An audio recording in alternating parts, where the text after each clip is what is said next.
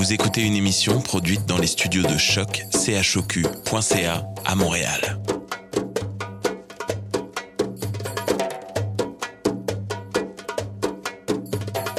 Vous êtes tous les bienvenus à Radio Dodo, une radio internationale destinée aux tout petits enfants victimes des guerres. Radio Dodo est une initiative neutre et patronnée par la Commission canadienne pour l'UNESCO. أهلا وسهلا فيكم على راديو دودو إذاعة عالمية لأجل كل طفل عاش الحرب راديو دودو مبادرة حيادية تحت رعاية الهيئة الكندية لليونسكو Welcome to Radio Dodo, a radio station dedicated to all the children victim of war. Radio Dodo is neutral and patroned by the Canadian Commission of the UNESCO. Vous écoutez Radio Dodo. You're listening to Radio Dodo. Dismao Radio Dodo. Hey guys, welcome to Radio Dodo. My name is Francisca and I'm super happy to be back today. Since you listen to Radio Dodo, I assume you enjoy listening to music. Well, you're in luck because tonight's topic is music. We will start out the evening with a tale from Bernard's Rendezvous. The title of the tale is Leo's Difficult Decision, also retell Romi's segment on traditional Moroccan music instruments. Finally, Paula will recite Mariah's beautiful story from her series My Friend Dunya. I wish you a wonderful show. I'll be back with you in seven days for yet another episode. Good night.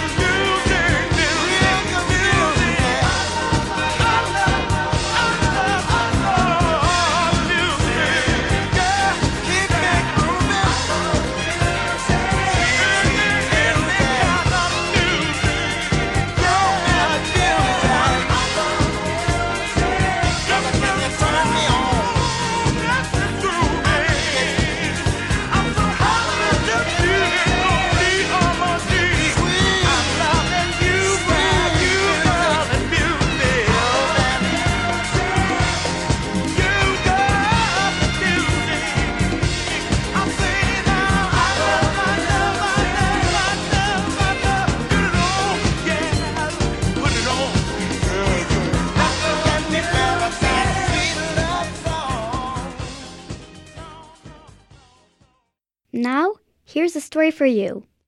A story read by Gabriel Vega. Leo's difficult decision. Today is a big day for Leo. His parents will enroll him in music classes and he gets to choose his instrument. He has been waiting for this day for a long time because in his family, everybody plays an instrument. But it's a difficult decision to make. There are so many instruments. The night before, Leo couldn't sleep. Under his sheets, the little boy would imagine himself trying out all the instruments in the orchestra. And what if he played saxophone like Mommy? But he would need a lot of breath, since saxophone is a wind instrument. Or what if he played guitar like Daddy?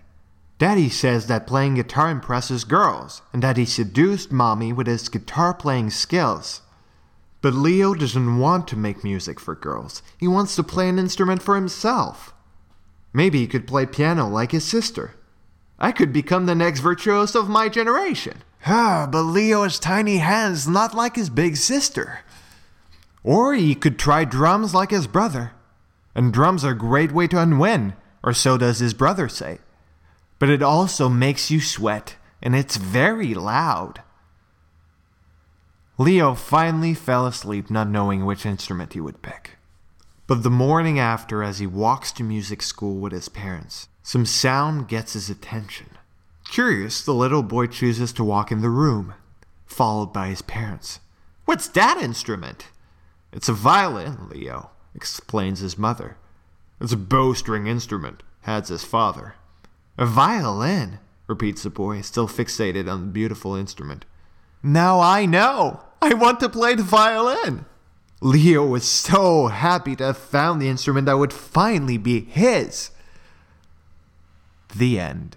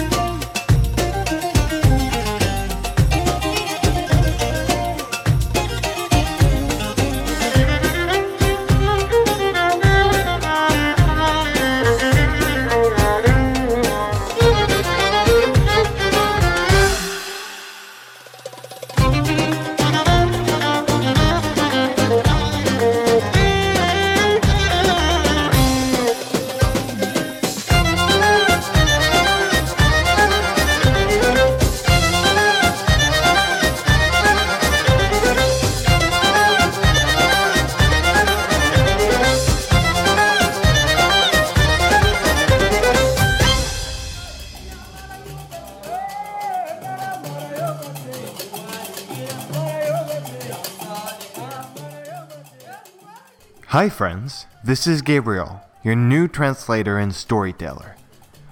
This is a translation of Rami's interview on musical instruments.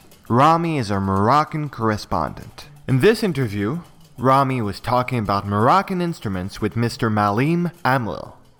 Here we go! Right now, I'm in Morocco where there are very special instruments that come from the ancestral culture. More specifically, here we speak of the Gnawa art, and in studio, we have a master of the Gnawa art, Mr. Malim Amlil. He is notably esteemed a gambri virtuoso in Morocco. The gambri is a musical instrument. Hello, Mr. Amlil. Assalamu alaikum wa rahmatullah. Alaikum wa rahmatullah. Alhamdulillah. Can you tell us where the Gnawa art comes from? So the Gnawa art is Moroccan music that has African origins, and these origins specifically come from all the countries that are situated on the Nigerian Gulf. What are the traditional instruments that come from Morocco? So for the Moroccan instruments, there is notably the rebab.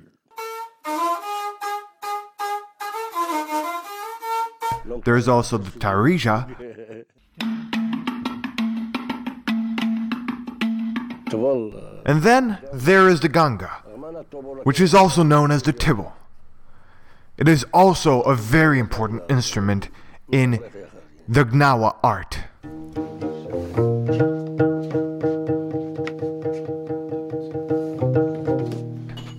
Awesome. Can you describe the gambri for us? Well, to make the gambri, we get a tree trunk and we dig a hole in it to create percussion. And there's different types of wood, and every type of wood creates a different sound. So once a hole is made for the gambri, we put some camel skin. The strings are made from sheep's intestines. The gambri is a spiritual instrument that is like Occidental bass. So when we play the gambri, it's a very spiritual music. The instrument is the essence of Moroccan spiritual music.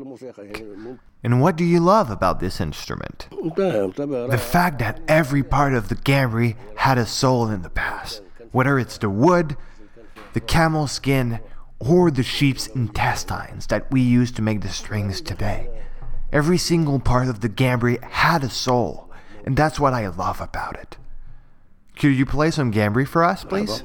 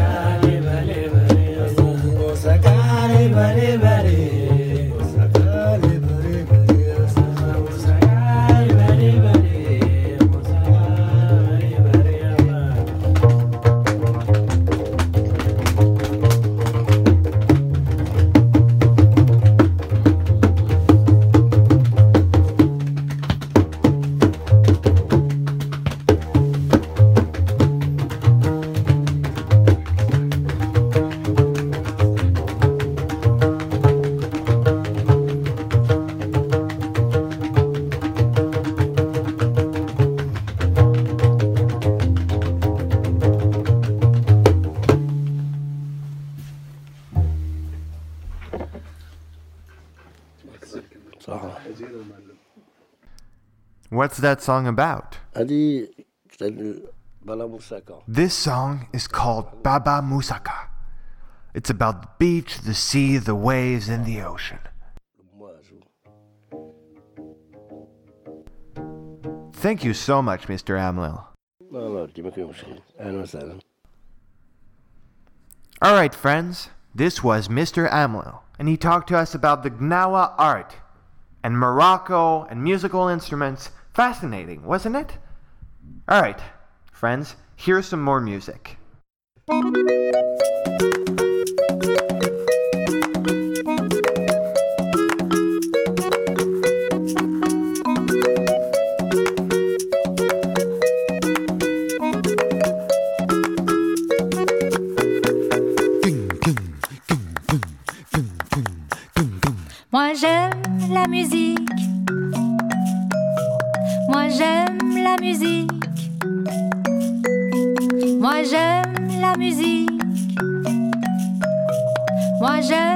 musique. Je joue du djembé, ça me fait danser. Je joue de la guitare, ça me fait danser. Moi j'aime la musique. Moi j'aime la musique.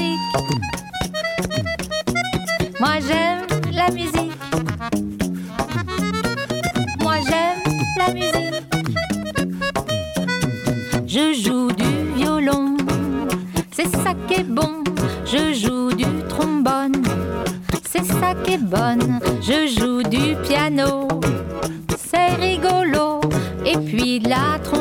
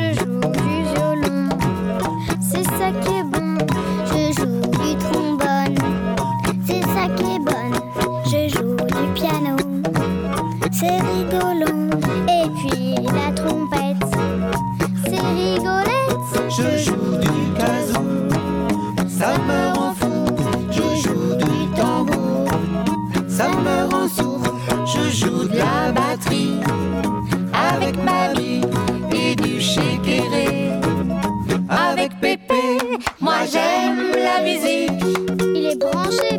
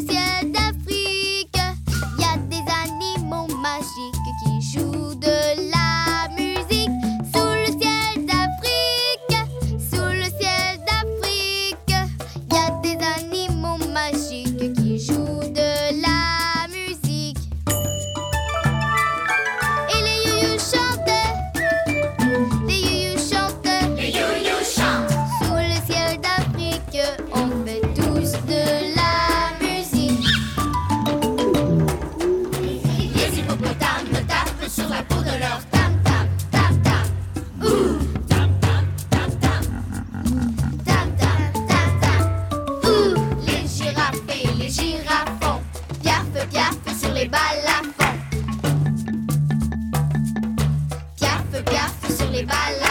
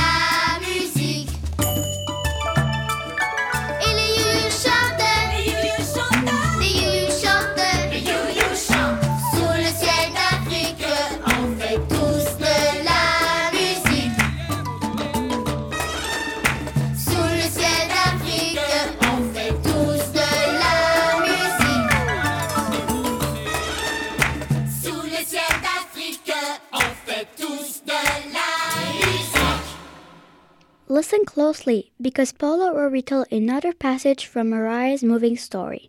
My friend Dunya.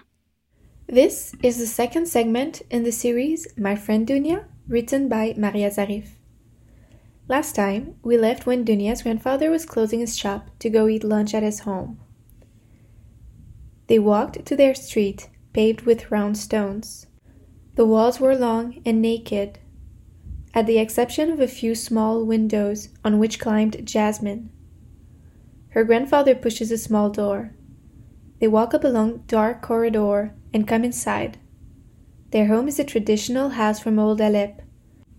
There's a radiant interior courtyard shaded by an orange tree, a staircase which leads to rooms, Jasmine climbing along the stairs, warm blonde stones, and an old cat.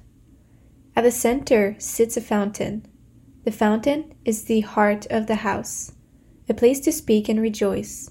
Goldfishes swim in it next is a large watermelon Dunia's grandmother put there to cool down. But today, when Dunia and her grandfather come home, it's total chaos. Her grandmother and her friends, two of Dunia's aunts, and the old seamstress Gigi are making braided cheese. There are casseroles in the interior courtyard inside which the cheese is boiling. The women gossip about people while they work. Dunia's grandfather goes straight to his bedroom. The women notice Dunia's presence and ask her to get closer. They cover her in kisses and suffocate her with hugs. They offer her a taste of the warm cheese dipped in sugar. Dunia loves it. It's delicious. Her grandmother yells suddenly, Oh no! I have no more baraka seeds! All the women yell in harmony. It's a catastrophe! How are we supposed to finish the cheese with no baraka seeds? Curious, Dunia asks. What is baraka seed? Why does it matter? Her grandmother answers with a stern face. The baraka seed is magical. It keeps evil at bay. Go get me some at the grocery store. The grocer is right around the corner. There are many things at his boutique cookies, sweet chickpeas, tea boxes, spices, milk, juice, chips, toys, and bubble gum. The grocer is very kind. He always gives a candy to Dunia when she picks up something from his shop. Dunia runs to the grocery store and asks for baraka seeds because if they don't have it, the evil will eat away all their cheese. The grocer fills up a bag and gives it to Dunia. She thinks it's amazing. She looks at the bag and sits on a stair. She picks a few seeds from the bag and puts them in her pocket. Then she goes back to her home. Her grandmother grabs a handful of magical seeds and throws them in the cheese pot. All the women watch over the cauldron like a bunch of witches. A wonderful smell fills the house. Makes the bird sing, the cat purr, and the jasmine dance. All the neighbors come out of their homes and say, What's going on? Is someone making cheese in the neighborhood? Dunia finds it wonderful. It's time to braid the cheese. One after the other, the women take a ladle of warm cheese in their hands and pull it, twist it, smack it between their hands to make up hair, which they braid and throw in the large salted water jar. Dunia tries. She finds it difficult to braid cheese, but she manages to make a super small, crooked, but cute braid. Once they're done with the cheese, the women sit down and drink coffee next to the fountain. Gigi, who is as wise as a fox, reads in coffee cups. She reads in Dunia's grandmother's cup. She tells her a great journey awaits her. She sees water and fire as well as a large bird. Maybe it's Dunia's father. She sees him. He will come back. Dunia also wants her cup to be red. The ladies give her a cup with only a sip of coffee in it. Dunia thinks it tastes really bitter. She shows her cup to Gigi. The cup is immaculate, with a tiny curl at the very bottom. It looks like Dunia's hair in a white world. Gigi tells Dunia that white is always a good sign. It means that she can do anything in the future. Later that night, Dunia's grandfather listens to television in the living room. On the TV screen, Dunia sees violence happening in other cities of Syria. Her grandfather frowns before saying that war will start soon in Aleppo. His wife asks him to shut his mouth and to not scare Dunia, but it's too late. She heard everything.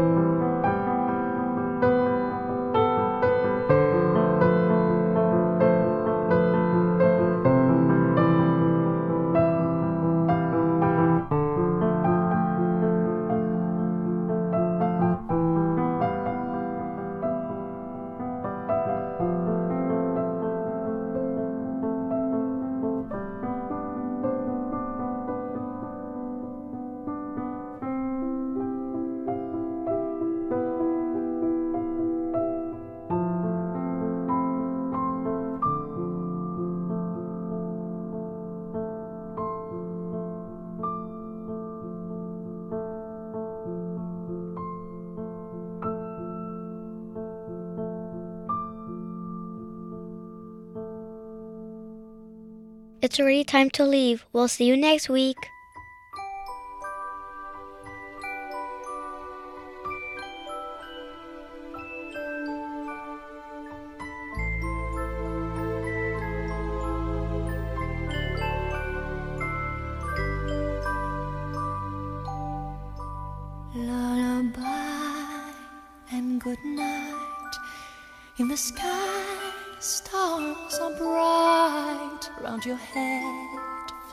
Flowers gay.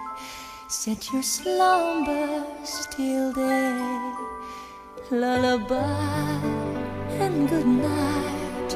In the sky, stars are bright. Round your head, flowers gay. Set your slumbers till day. Close your eyes now and rest. May these hours be blessed. Close your eyes now and rest. May these hours be blessed. Bonne nuit, cher enfant, dans tes langes blancs, repose joyeux en